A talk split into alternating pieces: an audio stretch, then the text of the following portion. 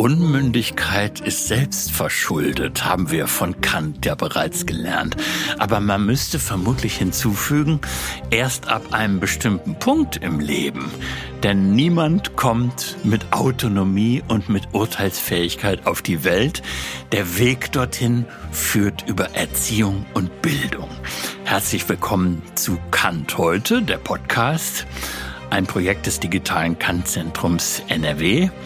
Mein Name ist Jürgen Wiebeke und in der heutigen Folge wollen wir uns damit beschäftigen, was von Kants pädagogischen Ideen heute noch zu halten ist und ob es so etwas wie ein Menschenrecht auf Bildung gibt. Larissa Berger beschäftigt sich an der Uni Siegen mit diesem Thema. Ja, willkommen, Frau Berger. Hallo, Herr Wiebeke.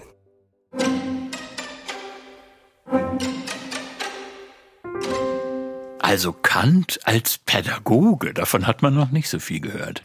Das stimmt. Natürlich ist die Pädagogik als Schrift nicht das allerberühmteste Werk von Kant, aber Kant hat tatsächlich mehrfach die Pädagogik-Vorlesung an der Uni Königsberg halten müssen. Mhm. Da war er wohl auch gezwungen zu, aber es gibt auch ein genuin kantisches Interesse an Pädagogik, denn wir müssen nach Kant ja auch irgendwie dahin kommen, autonom und moralisch zu handeln, das, was Sie gerade schon im Eingang erwähnt haben. Und dazu brauchst wohl auch sowas wie Erziehung und Pädagogik. Aber jetzt macht mich das natürlich doch neugierig. Warum musste man ihn zum Jagen tragen? Warum war das ein Müssen, über Pädagogik äh, zu lesen in Königsberg? Naja, damals funktionierten die Unis ja alle noch so ein bisschen anders und an der Fakultät wo der gute Kant damals unterwegs war, gehörte das einfach zu seinen verpflichteten Aufgaben. Man muss aber auch dazu sagen, dass Kant tatsächlich fordert, dass die Pädagogik eine Wissenschaft wird und ist damit sozusagen auch ein Pionier gewissermaßen der mhm. Pädagogik als universitärer Disziplin, die sich dann ja quasi später so richtig entwickelt. Und das ist interessant. Es gibt bis heute Stimmen, die bezweifeln, ob Pädagogik überhaupt eine Wissenschaft sei. Das mag wahr sein. Aber warum war er überzeugt davon, dass das als Wissenschaft taugt? Naja, nach Kant haben wir ja so diese Idee, Wissenschaften beruhen ja auf so ganz festen Grundsätzen. Etwas, was wir nicht erst empirisch lernen, in der wir, indem wir durch die Welt wandern, sondern was wir sozusagen a priori, also losgelöst von der Erfahrung entwickeln können. Mhm. Und das möchte er tatsächlich eigentlich auch für die Pädagogik. Also diese Idee, wir brauchen so ein ganz festes Fundament und daraus entwickeln wir eine Pädagogik, eine Erziehungslehre.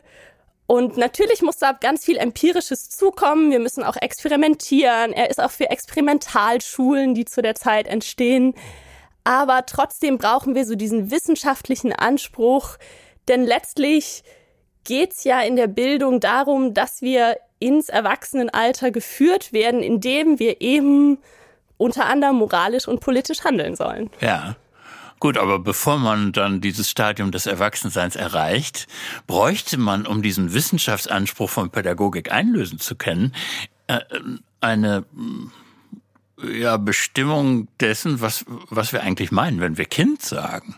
So selbstverständlich ist das ja nicht.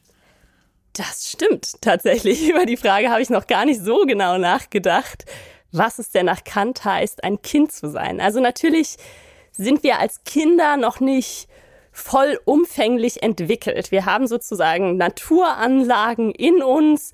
Bei Kant sind das einerseits immer so physische Anlagen, aber andererseits natürlich auch die Anlage zur Vernunft. Und das muss überhaupt erst ausgebildet und entwickelt werden. Und es gibt da so ganz spannende Zitate von Kant, der Mensch wird erst zum Mensch durch Erziehung und so weiter. Aha. Ähm, also er kommt aus der Wildheit und muss gezähmt werden. Exakt, das ist auch ein ganz gutes Stichwort. Denn nach Kant, was wir zuerst machen in der Bildung oder Erziehung eigentlich ist, naja, ich muss erstmal darauf achten, dass das Kind sich nicht selbst verletzt. Also so der Säugling darf nicht die Treppe runterfallen oder so. Da muss ich ein bisschen aufpassen. Als da würde niemand widersprechen. Das stimmt, das ist ein ganz kluger Gedanke. Ähm, gleichzeitig ist es aber auch so, dass wir dann im zweiten Schritt gucken müssen, dass wir diszipliniert werden. Und in diesem Schritt geht es eben genau darum, was Sie gerade gesagt haben, nämlich wir müssen unsere Wildheit bezähmen, sozusagen das Tierische in uns.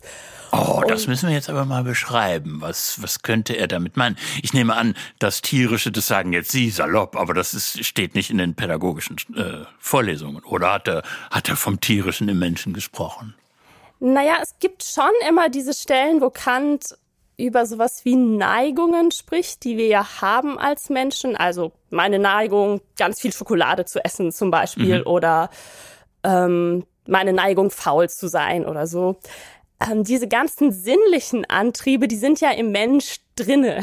Ähm, und die teilen wir uns tatsächlich mit den Tieren. Also auch Tiere haben sowas wie sinnliche Antriebe, nach denen sie handeln. Und in dieser Phase der Disziplinierung geht es darum, genau diese sinnlichen Antriebe, diese Neigungen einzugrenzen, sodass letztlich dann doch natürlich bei Kant die Vernunft Herr über uns wird. Ähm, ist er denn genauer geworden, wie das gehen kann? Wie man sich diesen Prozess der Disziplinierung vorstellen kann? Er sagt da so ein bisschen was zu, also sowas wie still sitzen lernen in der Schule und so, das gehört schon dazu. Also ich glaube Dinge, die wir zum Teil auch wirklich selbst in unserer Erziehung durchgemacht haben oder dass man nicht jeden Wunsch erfüllt bekommt, den man vielleicht gerade hat. Also wenn ich jetzt gerade Schokolade möchte, dann darf die Erziehungsperson durchaus sagen, nee, jetzt nicht, du hattest schon oder was man so in der Erziehung sagt. Ja. Auch dann würde er zum Beispiel, wenn man heute einen Marshmallow-Test macht, was ja in der Pädagogik teilweise der Fall ist, äh, dann hätte er sich dafür auch empirisch interessiert. Was unterscheidet eigentlich ein Kind äh, was gelernt hat, auf äh, Bedürfnisbefriedigung für den Moment zu verzichten, von einem, das immer ja reinstopft. Absolut, das denke ich schon, dass er das spannend gefunden hätte. Und was auch an der Stelle spannend ist bei Kant, ist, diese Phase kann man nicht nachholen. Also wenn man das als Kind verpasst hat, wenn einem niemand gesagt hat, jetzt lass aber mal deine Neigung nicht freie, freie Bahn, wenn man so möchte, dann hat man ein Problem als Erwachsener tatsächlich. Mhm. Wenn Kant in dem Punkt recht hat, dann kommt einem das einerseits plausibel vor und andererseits ist es trist und traurig, wenn diese Fenster sich dann schließen, diese Entwicklungsfenster. Das stimmt. Sie meinen, das ist traurig, weil man es nicht mehr nachholen ja. kann.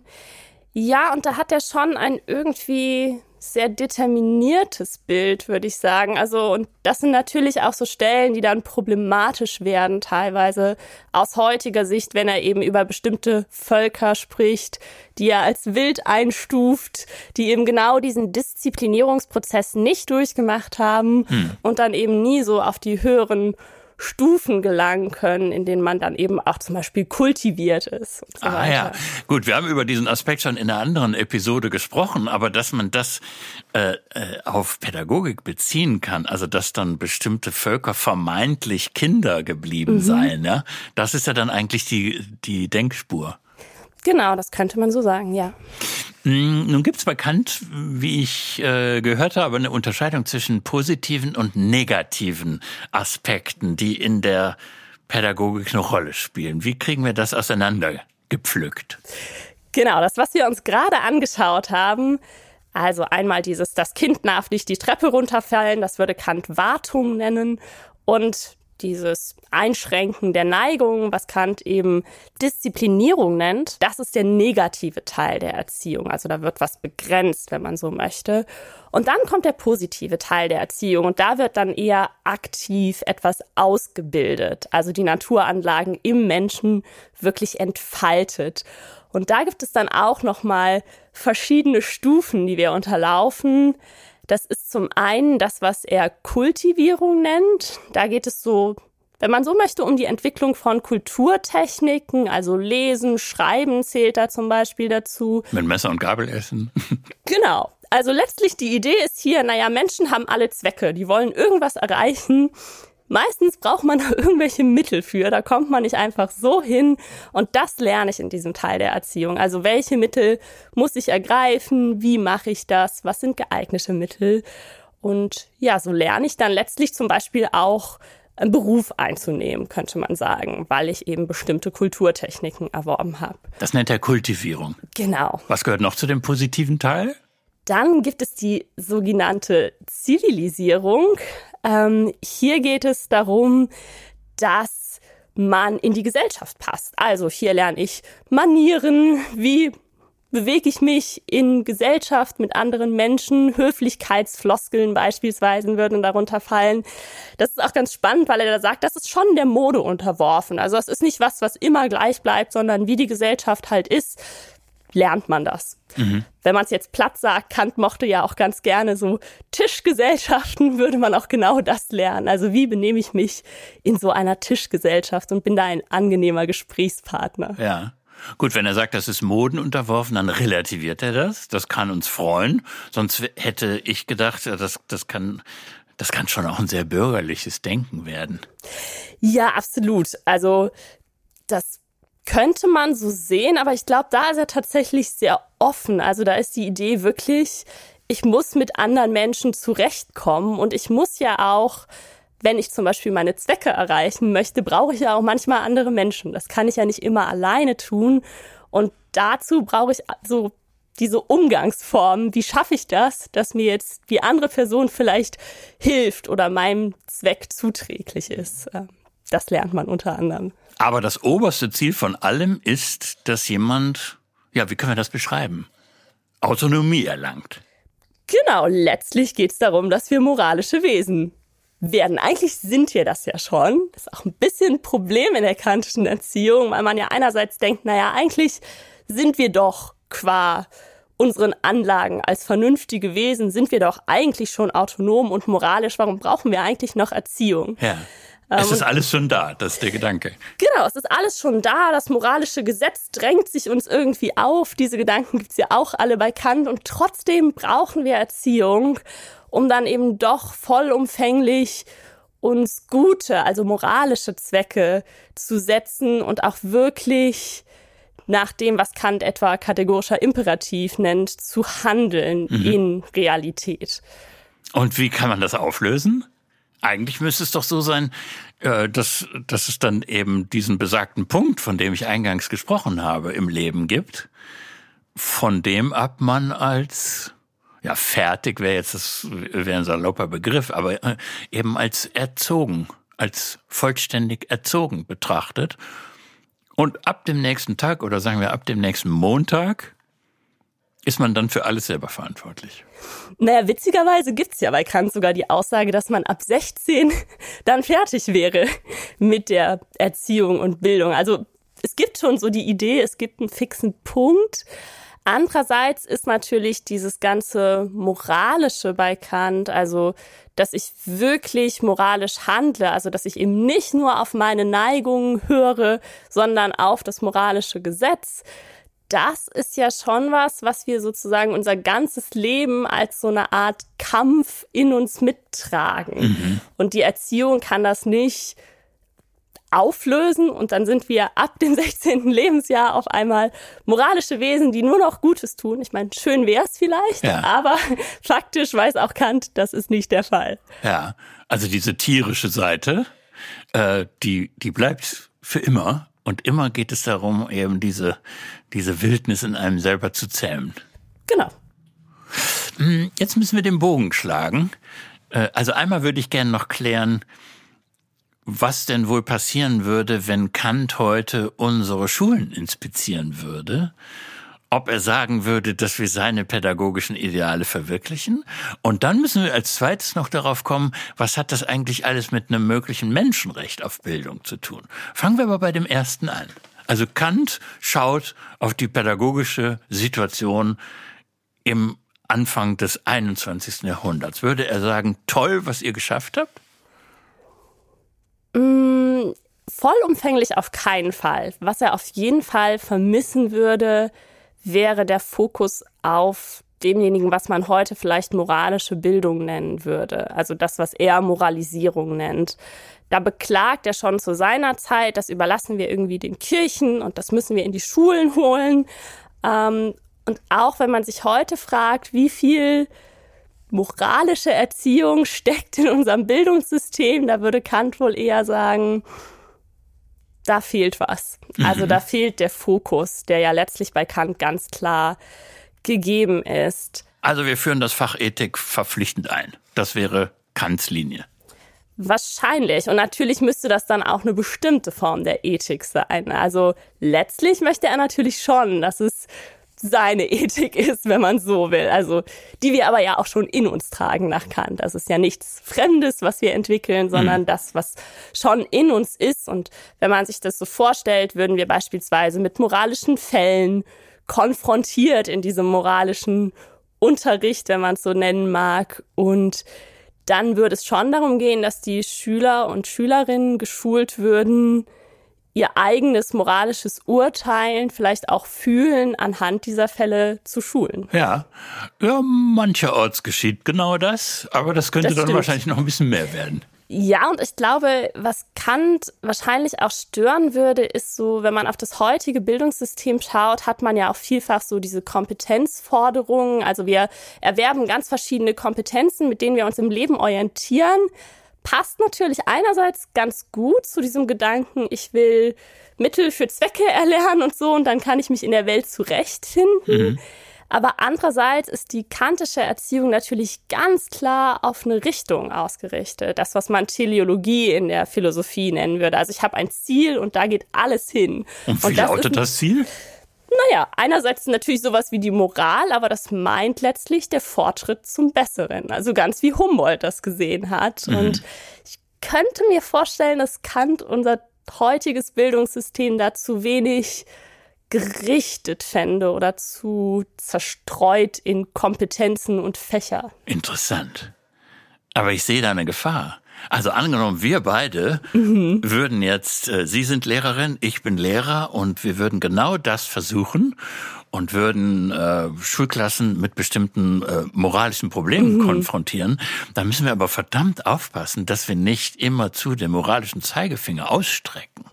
Ja, absolut. Und ich glaube, das mag vielleicht auch eine Gefahr sein der kantischen Pädagogik, wobei andererseits, wenn man sich die Teile durchliest, in denen Kant dann wirklich mal beschreibt, was könnte da passieren, das ist weniger so eine Zeigefingerpädagogik, sag ich mal, sondern die Idee ist schon, das müssen die Schüler aus sich heraus mit Anleitung entwickeln. Wie genau man sich das dann heute vorstellen müsste, müsste man wahrscheinlich auch nochmal überprüfen.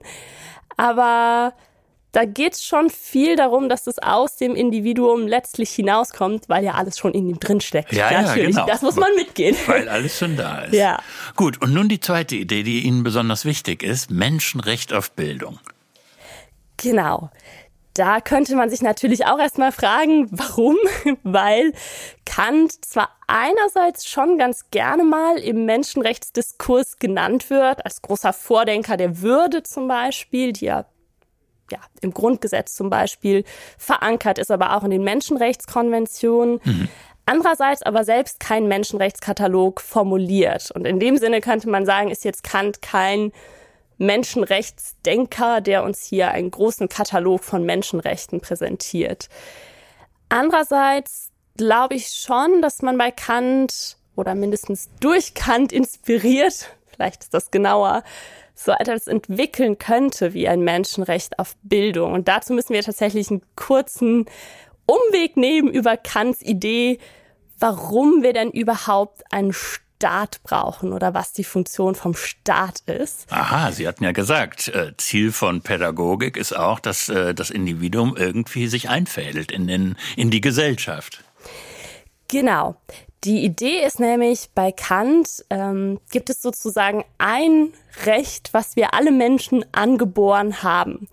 Ähm, vielleicht sowas wie ein Menschenrecht, wenn man sagen würde, Menschenrechte sind angeboren und mhm. sind sozusagen nicht abhängig davon, dass ein Staat mir dieses Recht gibt, sondern das habe ich einfach, weil ich Mensch bin. Überall auf der Welt, egal wie der Staat aussieht. Genau, das ist die Idee und das ist, ist so, weil der Staat eben genau dieses Recht als Grundlage hat. Also es gibt überhaupt nur Staaten, weil es dieses Recht gibt. Und das ist das sogenannte angeborene Freiheitsrecht bei Kant. Und die Idee ist hier, weil wir Menschen sind, also qua unserer Menschheit heißt es in diesem Gesetz, ähm, haben wir alle einen gleichen Freiheitsraum. Sprich, ich habe so, das kann man sich so ein bisschen wie Kreise vorstellen. Ich habe um mich rum so einen Kreis mit meinen Freiheiten. Sie haben einen ähnlichen Kreis ähm, und die haben den gleichen Umfang. Und wir dürfen nicht in den Kreis des anderen eingreifen und den beschränken. Das ist die Idee. Also wir beanspruchen alle Freiheitssphären, die sich gegenseitig begrenzen. Und der Staat ist nun dazu da, genau diese Freiheitssphären zu schützen. Und die Pädagogik wiederum ist dazu da, dass ich überhaupt lerne, Gebrauch zu machen von meiner Freiheit. Genau. Freiheit heißt hier nämlich, denke ich, mindestens zweierlei. Nämlich nicht nur das, was man vielleicht in erster Linie bei Kant denkt, wenn man an Freiheit denkt, nämlich Autonomie, also moralisches Handeln, sondern genau das, worüber wir vor ein paar Minuten gesprochen haben, nämlich diese ganzen Kulturtechniken, also dieses Zweckmittelhandeln, damit ich überhaupt handeln kann, damit ich überhaupt meine Zwecke verfolgen kann, brauche ich sowas wie Bildung? Muss ich diese Phase der Kultivierung durchlaufen sein? Mhm. Und erst wenn ich das habe, kann ich meinen Raum, den dann der Staat sozusagen schützt, überhaupt erst ausfüllen sinnvoll. Dann müssen wir das notieren. Es gibt ein Menschenrecht auf Bildung. Das ist mindestens die Idee. ja. Und unsere Realität? Naja, die Frage ist, wie gut schützt uns aktuell ähm, das Bildungssystem davor in diese, dass in diese Freiheitsräume eingegriffen wird, beziehungsweise dass wir unsere Freiheitsräume wirklich beanspruchen. Da könnte man jetzt wahrscheinlich relativ viele Dinge anführen, an die Kant vielleicht auch noch gar nicht so gedacht hat. Ähm, also jegliche Form von Beeinflussung zum Beispiel durch Social Media und so weiter, Fake News und so weiter. Das sind natürlich in gewisser Hinsicht auch kann das meinen Freiheitsraum beeinträchtigen, wenn man so will. Und da wäre natürlich nach Kant auch Bildung wieder ein Mittel, um das zu verhindern, weil Bildung auch sowas beinhaltet wie Selbstdenken zum Beispiel, was ja ziemlich zentral ist für Kant. Ja, und Sie haben uns jetzt aufgeholfen beim selber und Weiterdenken in diesem Fall, was die Pädagogik von Kant betrifft. Larissa Berger, Dankeschön. Dankeschön.